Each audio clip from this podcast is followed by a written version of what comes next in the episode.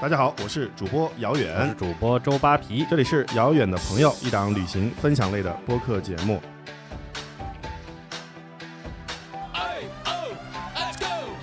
嗯，二三十顿应该是哎，二三十二十吨应该不止吧？嗯不二十五吨，对，就差不多三十顿饭。这个真的是一说出来就暴露年龄了。今天要聊的这个目的地呢，依然是我们冬季怎么玩的话题的里面的一个。这个地方呢，被很多人列为人生必去的清单。然后它是在我们国家的最西边儿吧，应该是最西边儿。然后距离北京我们看了一下，接近四千公里；距离上海接近四千两百公里；距离省会乌鲁木齐都有一千五百八十八公里。八皮，你觉得这是哪儿？喀什，爆了，爆了，爆了，爆了，爆了，爆了！喀什，喀什，喀什。对，呃，可以说是名副其实的遥远的城，不是我的城啊，但是就是特别遥远的地方。喀什，喀什，古名叫喀什噶尔啊，也是非常有名的地方。扒皮有没有去过喀什？木有，所以它依然在我的旅行清单上。哎呦，今天我看到这个我们今天的分享嘉宾要来分享喀什的时候，我也是一阵的激动，因为我上次去喀什也有十五年的时间了然。后当年你还是个年轻小伙儿，对对对对，当年我好像刚毕业，可能对，可能刚毕业，或者是还在大四的时候，我去的喀什。今天的嘉宾呢，也是一位常年穿着各种美丽的复古的裙子啊，去世界各地旅行的 vintage 古装旅行达人，同样也是我们穷游 Top 五零的旅行者麦兜的花园。我们掌声。麦兜跟大家打个招呼吧。嗨，大家好，我就是来自遥远的地方的朋友，我是麦兜，一位全世界旅行的 vintage 收藏家。今天很开心能够从最远的西方喀什过来参加《遥远的朋友》这个全新的播客节目。哎，那你现在人就在喀什吗？还是您现在人在哪里啊？呃，没有，我现在是在杭州。啊嗯，说起来喀什，因为我的祖籍是在新疆，在新疆的伊犁，可以说四舍五入的话，也算是半个喀什人，半个新疆人了。哟，农四师的姑娘嘿，是的，所以我今天嗯，在梦梦跟我说选择一个冬季玩乐的地方的时候，我就在想，无论如何一定要把我最喜爱的国内城市把喀什推荐给大家。可以先花两分钟说一下伊犁。哎呀，伊犁这个我又很开心啊！你是在伊犁还是在霍尔果斯啊？嗯，我是在伊犁啊在伊犁但是我的啊祖籍在伊犁。其实从小的话，只有在节假日的时候回去过，没有在那边就是生活的记忆。明白。但是可能对于新疆的这种，就会有一种天然的熟悉感和亲切感。对，因为这个伊犁啊，可以说是整个新疆最好的地方，应该没有之一。伊犁河谷之漂亮，风土人情之丰富，好吃的东西之多。哎呀，那我们先预约一下，下次再请麦兜来说一下伊犁吧，怎么样？没有问题，因为嗯、呃我去年就是一年时间里面去了两次新疆，就是一趟的话就在五一节花了四天的时间，把伊犁和嗯、呃伊犁周边的地方玩了个遍，然后第二次就是国庆的时候去了一趟喀什，所以我也很期待能够继续把新疆各个角落每一块地方都能够跟大家分享出来。啊，五一的时候去伊犁是个好时间啊，那拉提草原、赛里木湖，啊，你看你话又多了，对吧？你们大家都一定会注意到新疆之美啊，甭管北疆还南疆，都有无数可以值得大家去流连、去探索的地方。但我不知道你有没有注意到麦兜之美呢？我说哎，我说上次见麦兜的时候，我就浓浓的一股西域之风扑面而来啊！对，怪不得原来是有这个新疆的血统。那你形容一下你上次见麦兜的时候，他是怎么个穿着方式啊？啊，上次是在三亚的海边见的麦兜，然后麦兜披着一件不太复古的西服外套，然后 身着是一件长裙，脸上画了淡淡的总相宜的妆容，所以当时给我印象还是蛮深的。我说，哎呀，这个姑娘蛮好看，原来是一位新疆人。啊，好好好，我们谢谢扒皮这么夸奖，而且我也觉得特别意外的是，今年 Top 五零上面给我选的一张照片，就是在新疆在喀什拍的一张非常穿着当地民族服饰的一张照片，我就觉得做这个宣传做物料的小伙伴特别有眼光。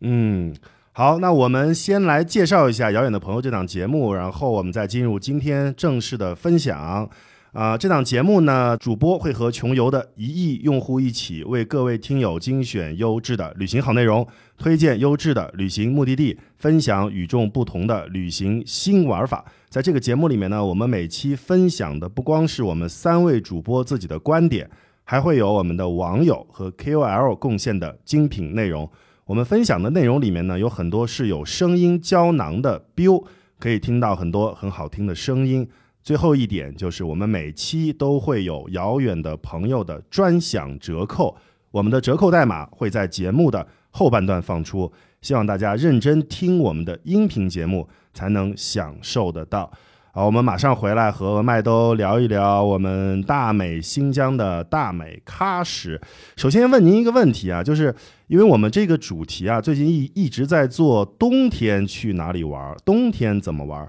那你为什么嗯，就是想到要推荐冬天去喀什玩呢？嗯，其实说起来，就可能很多人他们在自己的观点里都会认为北疆是看风景，南疆看人文。但实际上，南疆除了绚丽多样的人文风情之外，它的风景也是非常的壮阔的。尤其是在喀什地区，它的冬天整体气温其实不算太冷。最近我查了一下，大概最低是零下两三度的样子，可以说比起北疆的很多景区都要暖和不少了。因为我刚看了一眼，就是像乌鲁木齐、喀纳斯都已经到了零下十六到二十度的样子。所以说，从气温的角度来讲，冬天去喀什也是一个嗯比较舒适的一个温度。然后另外一方面，冬天的话去喀什可以看到跟夏季游客蜂拥的这种景象非常不同的画面。嗯，我不知道两位主播有没有看过电影《追风筝的人》啊，看过看过，书也看过，嗯，听过听过，书也没看过。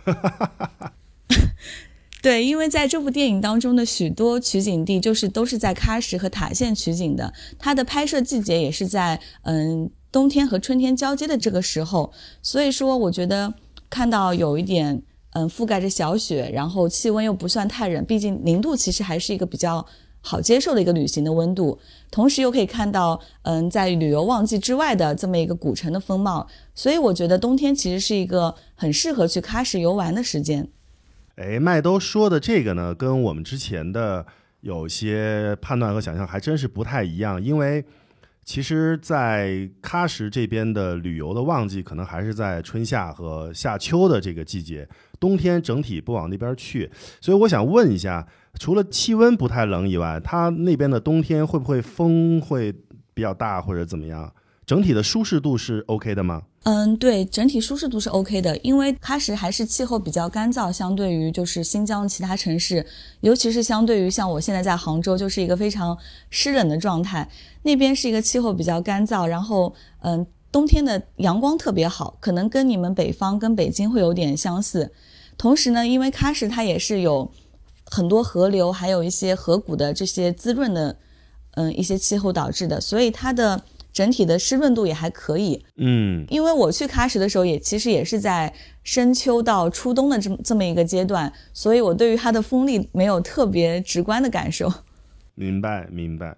呃，而且喀什这几年的整个的城市建设，包括可见的未来的城市建设都会越来越好，因为据说“一带一路”的整体的起点就是会放在喀什，它是在未来据说会把。它当成一个类似于直辖市这样的一个规模去整体的营造它，听了这个还是觉得可以去。那想问一下，我如果从内地去喀什的话，怎么样的交通是比较便捷或者方便的呢？嗯，从性价比的角度来说的话，还是经过乌鲁木齐转机，再从乌鲁乌鲁木齐直飞喀什是一个嗯票价和时间来说最划算的一个方式。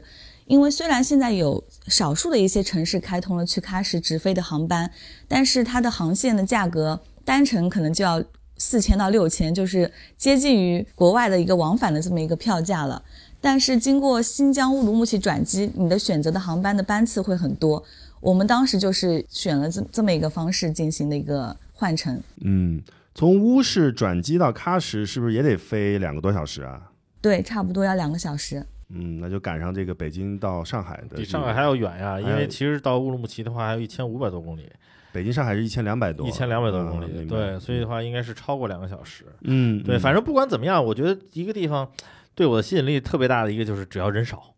他一说冬天，现在喀什人少，如果以后“一带一路”真的发展起来的话，可能又变成一个边贸重镇，或者说一个熙熙攘攘的一个地方啊。但所以我觉得大家还是趁现在可能还有机会，那么趁人少的地方去独自，呃，或者说安静的去享受一下喀什的风貌，还是不错的。嗯嗯，那我们就说了怎么到喀什，然后我们现在就进入喀什。我们先让麦兜跟大家推荐一下，就是说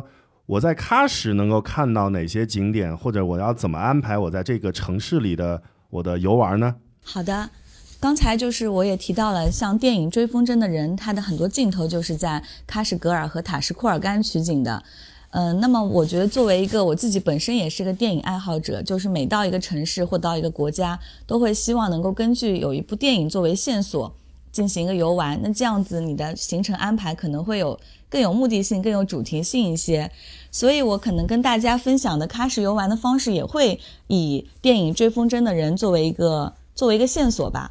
嗯首先，我觉得，嗯，大家必去的就是喀什老城，这个也是我非常推荐的，作为一个喀什之旅的行程的轴心。因为相对来讲，虽然喀什老城现在也也是被开发成了一个旅游景区，也是一个五 A 级景区，但是比起内地的很多商业化的景区来说，它还是非常的保留了维吾尔族的生活的这种风貌的，可以说是一个非常小型的维吾尔博物馆的感觉。那而且喀什大部分的热门景点以及一些好吃好玩的地方都是围绕着老城来做的。嗯，我简单说一下，比如说，可能每一个游客都会去喀什都会去的，就是百年老茶馆。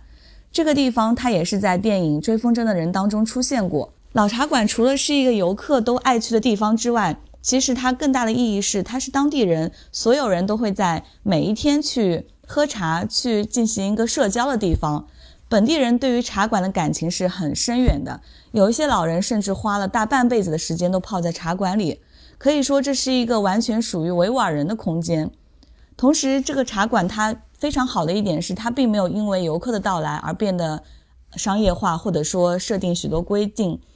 在我去的时候，我发现很多老人他会从楼下的附近的水果摊儿、鸡蛋摊儿，甚至在一些小吃摊上花上一两块钱买上一个馕，然后就在老茶馆里点一壶最便宜的茶，坐上一整天。嗯，他并不是拒绝外带食物的这么一个这么一个模式，让我觉得非常神奇。就是每一个这样的边陲的老城啊，都有一个类似于或者几个这样的，他们的等于是是一个社交中心了。就很多人就是一嗯就是在这里都同时喝了几十年的茶馆，每天都见的这种，比如喀什也有，像拉萨，就是大家都提到拉萨，就是什么光明茶馆啊，这种都有，就是非常的本地化。对他那边其实喝的应该也是奶茶吧，专呃是应该是奶茶对吗？嗯，对，砖茶、奶茶，然后喀什它又比较有特色的是它的花茶。嗯嗯嗯，这个就比较有意思，但是可惜就是去的时候最好能会几句这个维语，要不然的话，这个交流起来还是有一点点小问题啊，因为那边确实中老年的人比较多。那除了除了这个茶馆，咱们还有什么别的景点，咱们陆续推荐一下呢？在喀什，我还非常推荐的一个地方就是喀什的夜市。我不知道你们就是有没有，因为我在北京出差和旅行这么多次，其实我并没有真正的感受过北京的夜生活。除了有一次就是跟九姨跟她去了三里屯那几个酒吧，但是在喀什，我觉得夜晚的老城其实是比白天的刚才我提到的茶馆更有意思的。首先，我觉得夜市作为一个城市的夜生活、夜文化、夜经济，甚至现在很流行的这个夜摊经济来说，它都是充满了一座城市的温情，也能体现到一个城市的活跃程度。喀什老城，它作为一座具有两千多年的历史文化名城，在这里也是汇集了东西方丝绸之路上的许多的文化、美食，还有食材、香料的一些碰撞。所以在这里，你可以吃到全国可能绝无仅有的，甚至世界上来说都是非常独特的一个文化大杂烩的这么一个地方的，呃，美食体验。哎呀，这个说到这个新疆的美食啊，就流口水。我觉得去新疆旅游，带一双眼睛、一张嘴，得带五个胃，就每天得不停的吃才可以。就尤其是喀什的这个夜市里面的东西之好吃。其实我在这里面，嗯，有一个自己的看法，就是我到了，比如说，呃，南亚呀、中亚呀，包括中东一些地方，我总感觉我去之前，我总憧憬他们的美食有多好吃，多好吃，多好吃。但是吃完了以后，我每一次都觉得，其实就是这种东西方的这种交融的美食里面，还是咱们新疆的饭是最好吃、最好吃、最好吃的。有的地方它羊肉可能比新疆还要好，但是他的做法就没有咱们这个新疆做的好吃。有的地方他可能有一两样东西可能比新疆的好，但它整体下来离新疆的整个的这种丰富性。和这种好吃的程度还是不能比的啊！我觉得还是看人吧。你要是一个肉食主义者的话，我觉得那里就是天堂。比如对于我这样的人来说啊，因为你你不用去说别的素食或者有什么别的好吃的菜，嗯因为这东西嗯我也不关注。嗯嗯，对，但是确实就是所有的我去过新疆，甭管是南疆还是北疆啊，回来的朋友们，最让人回味无穷的，或者最让人这个吊胃口的，就是这个新疆的肉食。嗯，对，所以的话，我其实如果什么时候去实现我这个人生清单的时候，饮食或者说吃，应该是我非常重要的一个要去的点。嗯，那麦兜，你从你自己的角度来看的话，你觉得你在喀什夜市上有吃过什么特别好吃的东西吗？哇，这个真的是数不胜数，因为我在当时写游记的时候，光光整理这些菜名，整理每一样拍过的美食，都花了我一整个晚上的时间。那你还是给我们来数一数吧，数一数。像我在夜市上印象最深的一个是，嗯，新疆就在南疆可能比较独特的叫做米肠子，嗯这个不知道你们去新疆的时候有有没有吃到过？嗯，吃到过，吃到过。嗯对，然后除了米肠子之外，我觉得南疆最有特色的是它的抓饭。可能很多人他们说起新疆抓饭，都都说，哎，那这这这玩意儿我吃过呀。但是实际上，在南疆，特别是在喀什地区，它的抓饭跟北疆还是有很大的差异的。比如说，在南疆，它的抓饭它用的胡萝卜就有两种，一种是红色的，就是我们常见的胡萝卜；另外一种就是黄萝卜。嗯这两个加在一起的话，口感会特别好，而且它的嗯，相对来讲，南疆的抓饭会更加油一些，它的羊它的那个脂肪含量会比较高，所以说不太会出现说吃这个饭比较硬、比较干的这样的情况。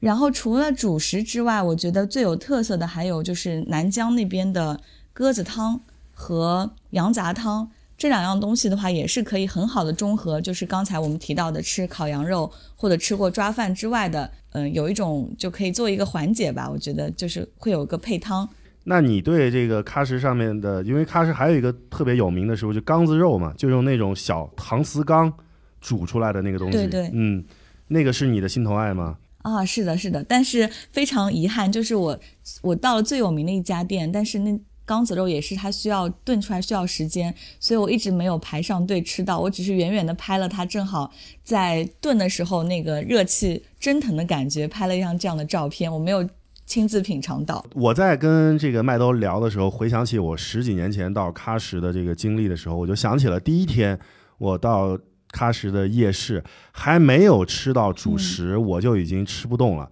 因为上来它那个它有好多就是你感觉跟那个零跟那个零食零嘴儿一样，但其实也特别填肚子，比如说胡辣羊蹄或者牛蹄，它当时也就卖十几二十块钱一整个那个蹄子。你感觉没有多少肉，全是那个筋儿，但你干完一个以后呢，你可能就就 就就很撑，你知道吗？很撑完了以后呢，其实这个夜市里面还有一些东西特别好吃，就是那它那些瓜果和冰激凌，你就这个吃一点，那个吃一点，最后你就没肚子了。对，所以就是说，比如说，就拿夜市来说，或者说喀什的这些大家回味无穷的美食，你们觉得，咱不说留多少天吧，留出多少顿比较合适？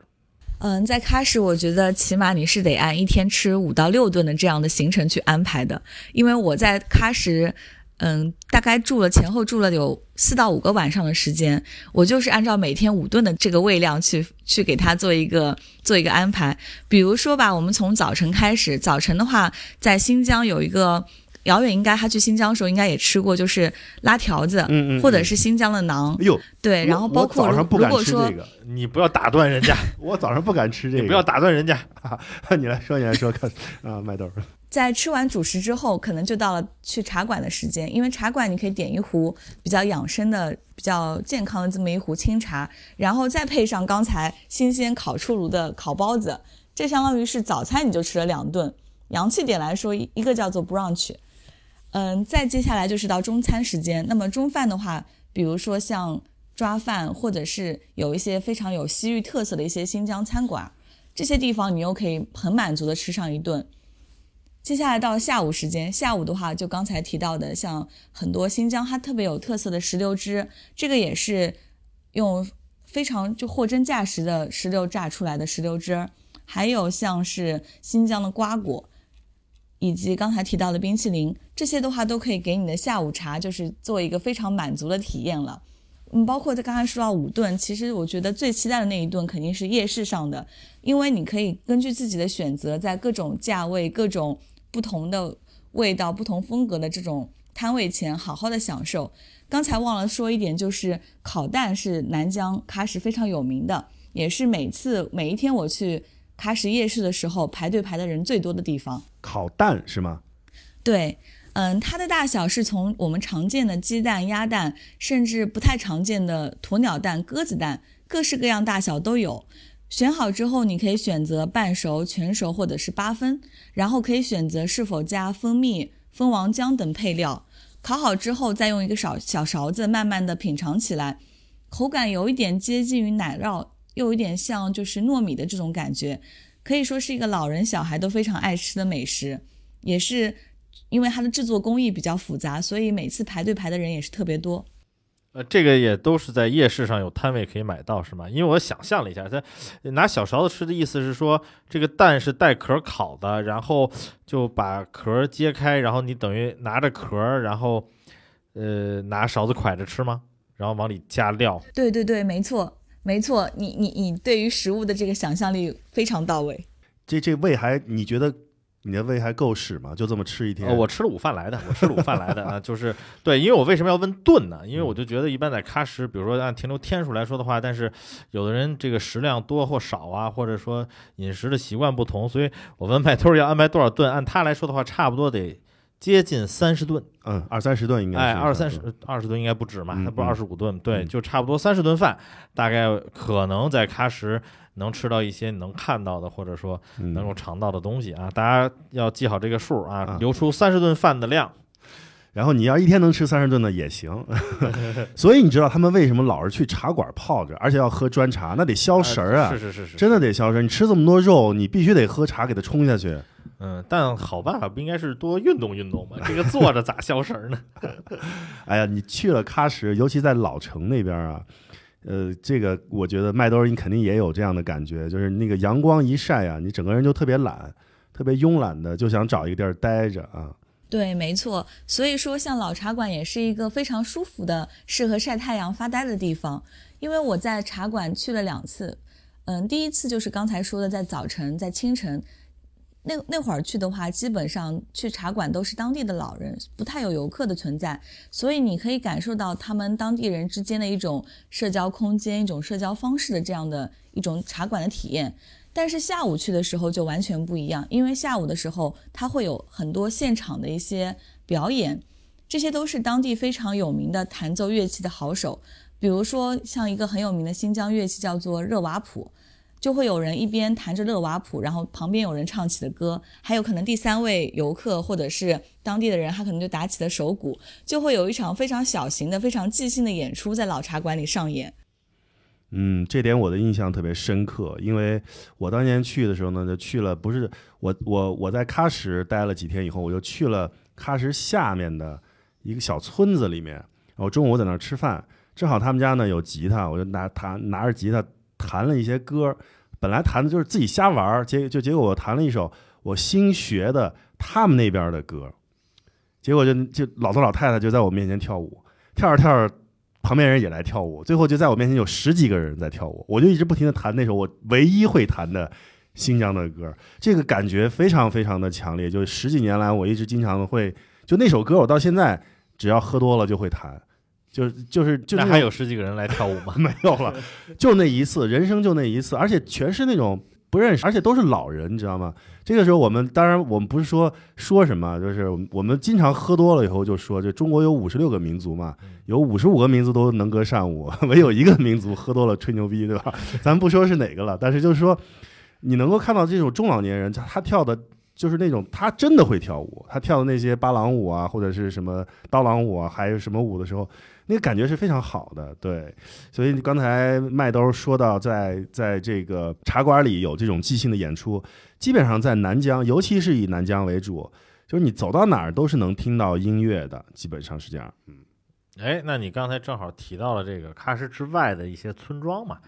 那麦兜能不能跟我们再聊一聊，就是喀什城外老城之外，比如说我们住在喀什嘛，吃在喀什，那它周边有些什么好去处是值得我们一探究竟吗？我觉得来喀什的话，一定最不能错过就是要去塔什库尔干，就是塔县。这个塔县也是在全中国来说，它的风光和它的历史非常的是非常的独特，非常绝无仅有的这么一个地方。嗯。在中国，其实有很多都被称为最美自驾公路的。那在喀什到卡塔县的这一条路上，也有一条叫做中巴友谊公路，也是 G 三幺四国道。这条路上全程都是无限的风光，无限的美景。我就简单说几个，可能你们会比较有概念，就是像白沙湖、慕士塔格峰、卡拉库里湖。这几个点的话，都是在整一条中巴友谊公路上，我们都可以欣赏到的。所以从喀什到塔县，当时我们是自驾的时间，前后的话总共开了十个小时，就单程开了十个小时，并不是说这个路程有那么远，而是说一路上你经过的风景。以及你停下来去欣赏，嗯，最好的这个等待光线，或者像我们需要拍一点延时的话，就是把这些时间加进去，你这一趟行程就要开十个小时。但是这一趟十个小时是非常满足以及非常享受的自驾之旅。这个可不就是你刚才扒皮跟我说的这个你的在 list 里面的一条路吗？你要从这里开到巴基斯坦，对吧？啊，对，因为会过红旗拉普嘛。对，所以说啊，听麦兜这个讲想法来说的，这个如果自驾在一路上去的话，我觉得很必要带上露营的装备啊，因为很有可能在路上如果贪图风景、贪图景色比较多的话，呃，可能会有一些这个露营的需求了。呃，但是有一点需要提醒一下呀，就是这个路的这个海拔在在是在往上升的，而且红旗拉普其实已经算是海拔比较高了，所以很多人。可能会在中途出现高原反应，大家还是要注意一点这个事儿。嗯，那除了这些以外，我看这个是不是这个季节到冬天的话，其实如果要开这这条路的话，可能很多就开始下雪了呀，麦兜。对的，没错，因为我当时十月份的时候过去，在去程的时候。嗯，我就觉得很纳闷，为什么说旁边两侧都是雪山？因为我并没有看到有雪覆盖的样子。可是短短的二十四小时之后，第二天当我返程的时候，就是看到了漫天大雪。然后真的那些就是原来你可能在中国的一些神话里面，就是有一个叫不周山，就你可以看到神话里面那样对于山的描述，对于雪山的这种画面都浮现在你的眼前，其实是一种特别震撼的感觉，因为从。喀什到塔县，你就是经过了帕米尔高原，在帕米尔高原上，它跟我们常规意义上认就是一些认识，比如说像青藏高原、黄土高原，跟这种高原其实它有一些不一样，因为这边的高原它的更加像是类似于嗯群山，类似于各种雪山群峰这样的感感觉，所以帕米尔它在当地的意思里面，其实帕的意思是指嗯高寒和。且平坦的地方，米尔的意思是高原，所以说帕米尔其实是这一高原地貌的一种总称。然后我也是在帕米尔高原的时候，行开车开到这个地方，也就是海拔最高大概六千左右的地方，就是刚好遇见了一场很大的雪，也看到了雪山和冰川，就觉得是整趟行程特别震撼，特别有嗯记忆点的这么一个事情。那你在六千左右的时候，你高反了吗？嗯，其实还好，因为我觉得喀什的那个高反跟我就是在西藏的那个状态不太一样。虽然它海拔也有六千多以上，但是我除了在刚下车，因为看到下雪太激动，跑了几步有点喘气之外，其他时候其实是感受不到那边就是嗯已经到了海拔这么高的位置，没有那种很明显的高原反应。嗯，那那你这个就是高反的不高反的体质还是可以的，很多人。在没上到这个六千，在三千九到四千左右就开始高反了，而且在帕米尔高原上呢，有一个呃，也他们的原生的这个生活的地方，主要就在这里聚集，就是塔吉克族啊。塔吉克族也可以说一下，对对，嗯，他也是中国应该说是我官方认证的唯一的呃欧罗巴的民族，就它完全是这个所所谓的西方人种，它完全长得跟咱们是完全不一样的，就白皮肤、蓝眼睛这种，嗯，然后他们呢有一种非常独特的舞蹈，塔吉克人跳的有一种舞蹈叫鹰舞，就是那个雄鹰的那个鹰，也不太一样。对，大家如果有机会的话，可以其实看一看啊。而且他们他们在跳那个鹰舞的时候会吹一种笛子，那个笛子呢，据说是用那个鹰的那个大腿骨做的，就吹出来声儿特别不一样啊。他们吹那个骨呃吹那个骨头跳鹦鹉的时候就特别好看。除了去塔县以外，这个喀什附近你还有没有去逛一些别的地方呀？嗯，对，就刚才你提到的这个塔吉克村落，就是塔吉克村落，它就是位于在帕米尔高原上。然后当时塔吉克族其实就最最为大家所知的，也是因为一部电影，就是叫做《冰山上的来客》。可能我觉得，可能七零后或者六零后，他们对于这部电影都会有比较深的记对，忆。这个太暴露年龄了。哎呀，这个这个真的是一说出来就暴露年龄了。对对对，特别好看。然后我也是因为这部电影的关系，所以对塔吉克人还是挺有就挺有好奇心、挺有好感的。所以当时也很神奇，我们是在嗯帕米尔高原之后，再有一个景点叫做金草滩，它旁边现在就已经被改造成了一个塔吉克的民俗村。但是这个民俗村现在去的话，还没有很很浓的商业痕迹，是把一些当当地人的一些房子。就是做了一个整体的规划，然后进行了一些改造。这个房子也是可以，就是供游客去，嗯，去住宿，有点像 Airbnb 这样的形式。然后我在那边遇到了非常美好的一件事情，就是在南疆遇到最可爱的一个男孩子，他是嗯主动过来跟我们搭讪，就是邀请我们去他家里，去他那个院子里玩，同时对我手上的那个长焦镜头特别感兴趣。而且他给我们拍的照片也是特别有审美，就我觉得如果他生活在，就是如果他生活在可能国内的一些城市，或者说他将来有兴趣从事这个行业的话，我觉得会是一个非常优秀的摄影师的苗子。嗯，那他是塔吉克族吗？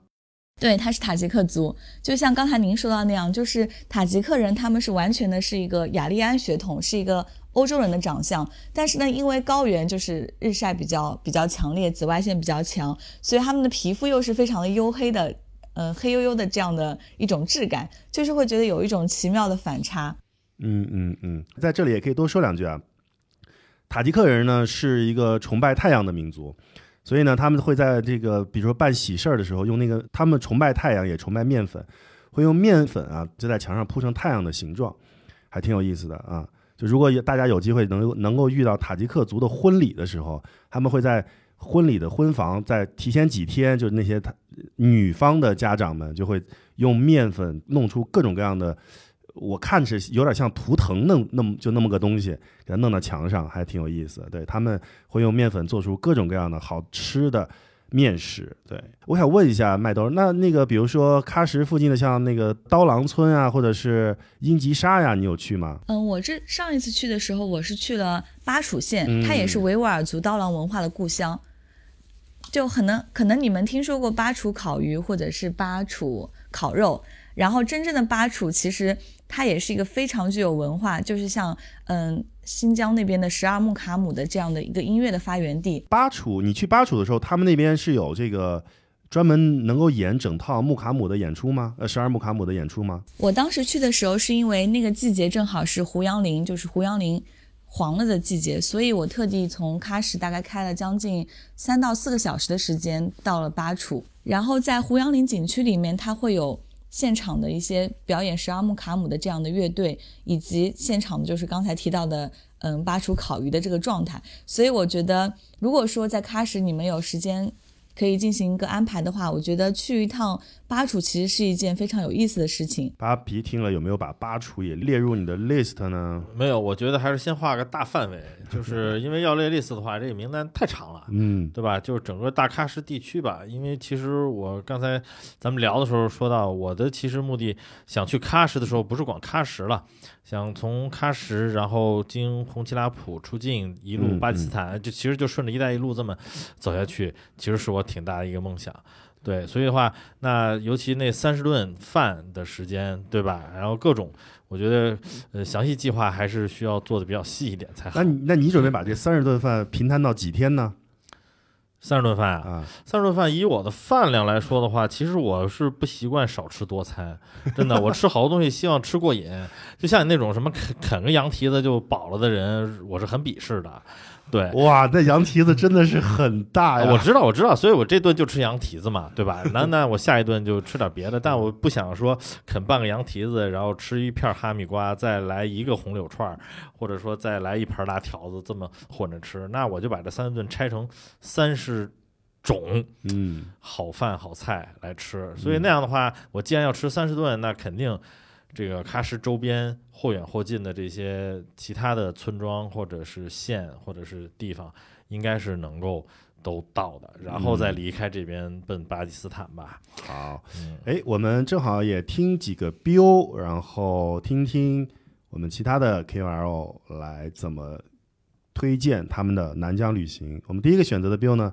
仍然是麦兜的这个南疆旅行你不可错过的仙境。来南疆旅行，你不可错过这些仙境。沿着南疆帕米尔高原上海拔最高的公路卡拉昆仑公路，你可以一路欣赏到慕士塔格峰、白沙湖、红山大峡谷、塔河曼乡等。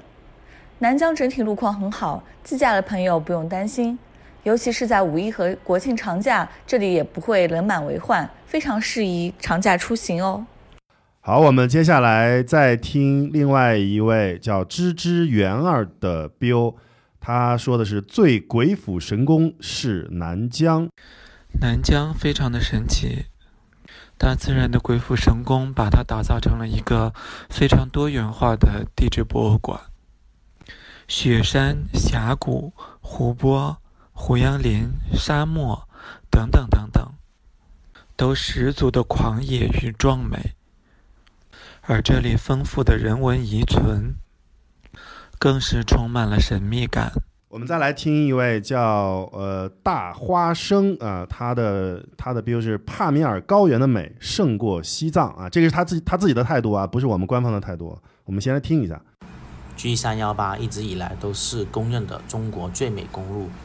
尤其是川藏公路这一段最为世人所赞美。但是自从我新疆喀什之行后，让我了解到一条能与之媲美的公路 G 三幺四，它起点为乌鲁木齐，终点是红旗拉卜。这条全长一千九百四十八公里的天路到底有多美呢？我来带你去看看吧。啊，好，我们回来啊，就是刚才我们其实，在听 Bill 的时候呢，我们私下也做了一个交流。我呢，个人因为不开车，所以我就建议扒皮说：“我说，哎，扒皮啊，其实你在新疆自驾，你得从北疆开到南疆才够过瘾。”扒皮直接就给我否了。对啊，这这个从路行程跟时间上来说，这就相当几乎相当于在欧盟转一圈儿。真的，新疆这个呃太辽阔了。如果我没有记错的话，新疆可能接近两百万平方公里，好像一百七一百六十八万，好像是，嗯、差不多，反正应该是比较是是中国最大的这个这个这个省面面积最大的省份。对，对，在这里面有有一个小的 tips 要跟大家说一下，就是说我们国家实际上是没有这个东部时间和西部时间的，我们统一用北京时间，但是新疆的时间确确实实它应该就是说，呃，能不能够比北京时间晚上个两个两个小时到两个半小时左右。这一点上，你你们你们在新疆旅行的过程当中一定要注意，他们可能九点钟左右才开始天黑，反正九点应该都黑不了吧？就刚刚开始嘛，是吧，麦豆？对，就在新疆的时候，当时就为什么说一天会变成吃四到五顿饭，也是因为有这个时差的原因。很像我当时在西班牙旅行的感觉，就是其实到点儿，你看表上时间已经到了中午十二点，或者说已经到了晚上六点钟了，但是还是特别大正午的时候，你又觉得有点饿了，这个时候吃个下午茶或者吃一顿加餐，就变成一件好像很合情合理的事儿。然后晚餐一般都是大概九点钟之后才会吃，所以一天的游玩时间，实际游玩时间会很长。哪怕是冬天来讲，它的每天的嗯、日照时间还是比较长的。所以对于像我旅行者来讲的话，我也会比较就比较关注这一方面，就希望能够每一天实际可以玩到的时长会比较久。嗯，那这样的话，会不会其实整个人会比较辛苦？因为每天九点钟才天黑，然后吃啊吃啊吃啊吃啊，就吃到了个凌晨一两点，然后早上七八点又起来了，就这么循环往复的一直吃。你如果把吃当做一个比较苦差事儿来说的话，那你太不适合旅行了不，睡得少，主要是睡得少啊。对，那是睡的问题，跟吃没有关系。啊，其实下午可以猫一下，再回去在茶馆什么睡个午觉啊，补个午觉什么的。不过很多人他就是按这个呃日落而息，日出而作这种，所以话。有很多人天亮的时候他也睡不着觉，所以的话，有时候到这个日照时间比较长的地方旅行啊，那对于相对时间比较短的这种旅程，应该对旅行者是很友好的。但你要长期生活在那儿，你天亮睡不着，你要在北极圈里边像 极昼这种日子，那是很难熬的了。对，然后我们再回到这个喀什啊，就是麦兜也可以帮我们再介绍一下喀什有什么可以独特的体验，或者是说出来就有点嗯不一样，就是除了说我们。啊，吃吃喝喝以外，你总得在这个地方体验一些特别不同的东西吧，或者是些项目。嗯嗯，好的。那么下面就从吃货时间进入到了一个文化人的时间。嗯，首先我当时是做了一个非常有意思的一个发现，就在二零一八年的时候，深圳它对口援疆的指挥部跟喀什市发起了一个叫做“石榴籽计划”的体验式旅游项目。这个项目就是指你的游游客在一天的时间里面，可以根据自己的兴趣。挑选几个在老城景区内的非遗项目，比如说我自己有看到，就是像土陶的制作、打馕，就是我们吃的那个馕，还有铜器和木器的制作，以及欣赏民族歌舞、学习一样新疆乐器，以及穿上新疆当地的民族传统服饰等。就你可以根据自己的亲身的体验和一些兴趣，选择跟工匠们进行一些手工技艺呀，包括维吾尔族传统文化的一些传承。就从这个角度来讲，我觉得这个体验式的旅游项目是非常独特，也是执行的非常好的这么一个方式。嗯，哎，是在一天里面可以把，比如说这个制陶啊、打囊啊的去看铜器啊，是全部都能体验到。它是选嘛？它应该是有一个名单，然后你一天里面可以选几样，因为可能全体验应该不太可能。没有没有时间，好像对。但是你因为你中间还有三十顿饭嘛。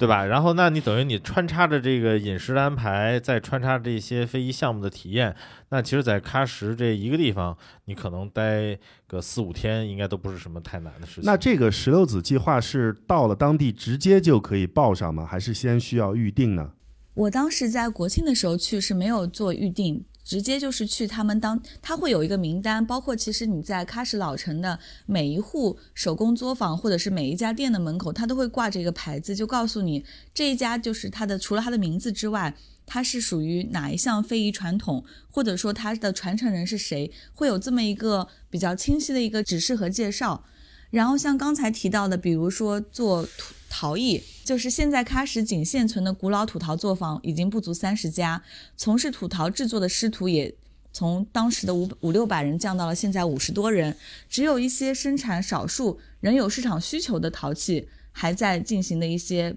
商业化的一些维持。所以经过了这个石榴籽计划之后，许多游客他通过这样的方式去体验当地的制陶，打制自己的一些陶艺的作品。是一个对当地的一些非遗的传承人来讲非常非常好的、非常良性循环的这么一个传承的方式。嗯，那除了有这个比较良心的石榴籽计划以外，我相信啊，作为一个呃，作为对你来说这个 vintage 服饰达人，肯定寻找当地的传统服饰一定是你旅行过程当中一个非常重要的一点，也可以跟我们分享一下。对，这个确实是我在喀什。甚至在去新疆之前做功课做的最久的一个部分，因为在很多年前有一部很有名的纪录片叫做《我从新疆来：维吾尔族百百年之美》。这部纪录片是我第一次近距离的接触到、了解到了百年前的新疆十三个地区的服饰还原。因为刚才也提到，整个新疆疆域非常大，它的民族其实是除了我们。常规知道的一些像维吾尔族、哈萨克族、塔吉克族之外，它其实还有陆陆续续大概有十三个地区的不同民族。所以说有这样的一部纪录片之后，我就去了解到了做这部纪录片的复古设计师。就这次我在喀什也专程去拜访的，叫做麦武麦武兰图拉克的一个复古设计师，在他的工作坊里，可以说就像是一个小型的博物馆，从他各。他已经摆满了从各地收集的，包括刚才提到的巴基斯坦、嗯塔吉克斯坦，包括还有像嗯阿富汗的一些中原和西域风格结合的一些女性的饰品和服装，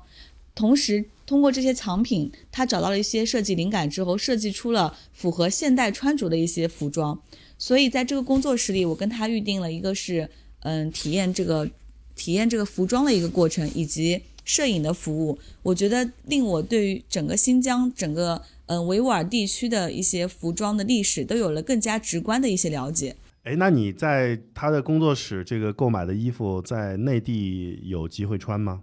嗯，其实是说实话，不管是他那边的少数民族的衣服，还是我从世界各地收藏回来的一些 vintage，其实在日常生活当中可能穿着机会会比较少。但是呢，你可以就如果说你是一个真正对服装或者对于一些嗯服饰背后的一些文化感兴趣的人，你通过这些服装上面的一些纹样和一些。记载的东西，你会感受到比一些传统的我们看博物馆里面藏品，或者说我们看一些嗯史料啊、史籍上面的记载，都会有非常不一样的一种感受。嗯，理解。对，如果碰到一些比较重大的节日，因为像新疆，他们每年都会也是会有一些那个当地在在浙江的一些组织，他们会有一些活动。碰到这样的节日的时候，我也是很乐意，就是能够把我从新疆从喀什带回来的服装。嗯，再次有一个让他重新穿上身的机会的。他这个让我想到了，当然麦兜现在人在这个杭州啊，让我想到了每周五其实上海有一个街道，就每周五的下午他会专门有就是新疆的集市，就每周五下午都有，好像还是挺市中心的一条街道，然后那边全是各种新疆的美食，各种新疆的货物，然后全全是新疆的朋友们，等于是一个小的小 bazaar 聚在一起。就说你的衣服可以，如果杭州也有这样的这个集市的话，你你可以，你其实可以把这个你的这个 vintage 的新呃维吾尔族的衣服穿到那个集市里面，我觉得应该是非常适合的。嗯，哦，这个我觉得听了你说之后非常有兴趣，待会儿我要私下问一下你，就是上海这条街道在哪里？好的，没问题。那个后面后后面我来告诉你。哎，那我们也可以再推荐一下，如果我们现在去了喀什或者是塔县，有没有比较？呃，性价比高的，或者你个人比较心水的一些可以好的住宿的地方，可以推荐的。在喀什的话，我觉得首先我总体来说，喀什和塔什库尔干南疆地区的住宿都是性价比非常高的。尤其是有一点特别好的，就是可能很多人会关注长假或者是一些热门的假期会不会涨价的问题。在喀什，在塔县就不会有这样的，就不会有这样的担忧。他们跟平时的价格是一样的，差不多人均一百到三百就已经可以住到。三星级以上比较舒适的这样的一种，嗯，这样的一种酒店了。那么在喀什，我是选择了一家比较老牌的，叫做努尔兰大饭店，它就位于喀什老城的正中间，步行大概两三百米就可以走到埃提嘎尔清真寺和喀什夜市，所以说逛街吃饭都很方便。然后这间酒店的价格，国庆期间也只要两百二十五一个晚上，房间里面的装饰还是有非常浓郁的西域民族特色的。所以我觉得，如果说去喀什的朋友可以选择在这家位子优越以及性价比很高的酒店入住。哎，听着不错啊！国庆才两百，它它就一直没有涨价。嗯，然后在塔县的话，就相对来讲选择会比较少，因为可能很多去塔县的朋友都过来跟我反映，就是大部分都是一些小旅馆、小宾馆这样子。所以有一家非常神奇的，它叫做大石三二零零精品酒店。嗯，这家酒店可以说是一个。在哪怕放到江浙沪来说，都是非常有特色的一家民民宿。它是有一种异域风加上 mix 了那个工业风的一种状态。然后从嗯酒店的设计是很浓郁的南疆风格，有点像是古波斯的行宫这样的感觉。它的装饰品和艺术品都来自于嗯店就主人收藏的中东、伊朗等地区。同时，它还有一个很漂亮的玻璃花园和嗯玻璃房的餐厅。在三千，它有个三百平米的阳光星空餐厅可以用早餐，所以在喀什的一些小宾馆里面发现这家酒店，我觉得是一个非常惊喜的事情。嗯，国庆的价格也不是很贵，双人间的话是三百五左右，然后家庭套房也就是四人间的话是六百五十左右，位子的话就在。中巴友谊路上，你直接从三幺四国道沿着路程的道路就可以看到这家酒店。这都是非常良心的价格啊，两三百块呀。嗯，这基本在内地稍微好一点住宿不太可能有这样的价格了。七天的价格，就是在内地住七天的价格。你，我觉得京沪七天也不止这个价了，已经。嗯，对。好，那我们在今天跟麦兜其实分享了。他对于喀什的整体的推荐。然后我们马上进入下面一个环节，就是每次我们的叫做交易或者折扣环节的推荐。我们呢，其实，在现在这个点儿上，我们其实还是先跟大家分享一下如何飞到喀什，可能对很多人来说比较重要。因为刚才听这个麦兜的分享，其实有这么这个性价比高的酒店，其实住宿不是一个特别令人担心的，就可以很便宜的住到很好的酒店。但是飞，很多人都很关心。这个就像刚才说的，喀什真的好远好远好远好远好远。呃，大部分都通常需要通过乌鲁木齐中转，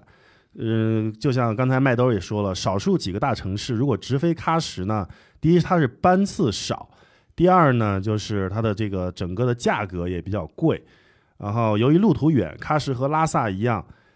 很多人就觉得如果你买了随心飞，那你就是去一次，你可能就把这个随随心飞的钱就给挣回来了。啊，就一次回本，所以在目前在售的这个随心飞的过程当中，上海、南京、西安等东航主场的朋友们可以购买东航的2021版的周末随心飞。想从西安、兰州等地出发，深入游玩西北的话，也可以购买西域随心飞。这些都是能够呃覆盖喀什航线。可以这么说，你飞两趟喀什，你这钱就回来了。然后如果从北京出发呢？可以等待一下南航的二零二一版的快乐飞，能够通过乌鲁木齐经停或者中转前往喀什。那上海、石家庄、广州、宁波出发，啊，听到石家庄，大家可能就知道了，肯定你可以选择春秋的那个想飞就飞套餐的全国版，能够覆，但是呢，它是要从兰州覆盖兰州转机去喀什的航线。最后还是要强调一下，就是。新疆各地呢，防疫一向是几乎是全国最严格的，应该是没有之一。甭管是输入还是输出，都是查的最严的。对，呃，原则上呢，全国各地的低风险地区是出行无阻的。但是如果你确定了，尤其是提前确定了要到新疆各地去玩的话，还是要在临行之前一定要跟这个目的地再联系一下，以目的地实操为准。冬季全国呢，现在你看，我们现在总是看到，就是大体上整个是比较安全的，但是总是有一些零星的偶发的这个病例。只要有一一个城市有一个区或者一个小区，甚至一栋楼升级为中风险地区，那这个城市就会在健康码上以红字标出。可能这个红字标出呢，在一些大的城市或者一些内地的城市。有的时候它相对的就没有那么严格，但是刚才我已经提到了，新疆地区可以说是中国内地最严格的一个区域，所以大家不要心存侥幸啊，就是如果是红字区域的话，一定要提前确认一下能不能行啊，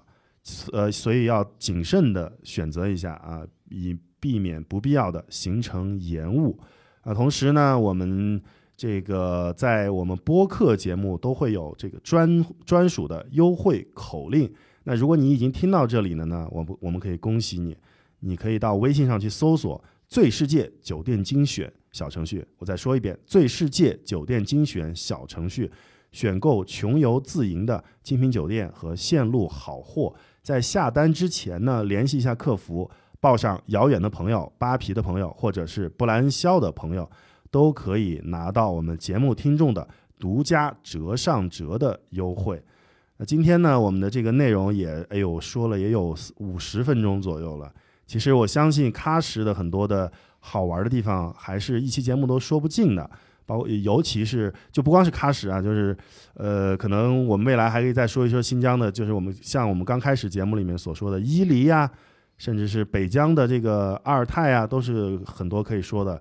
我们再一次感谢今天的嘉宾麦兜，感谢扒皮，感谢遥远，今天可以给我这样提供一个非常有意思的平台，将这么遥远的喀什带到遥远的朋友直播间来。也希望下次有机会可以跟大家继续分享大美新疆的更多美丽的地方。嗯，我们已经预定了遥远的伊犁了啊。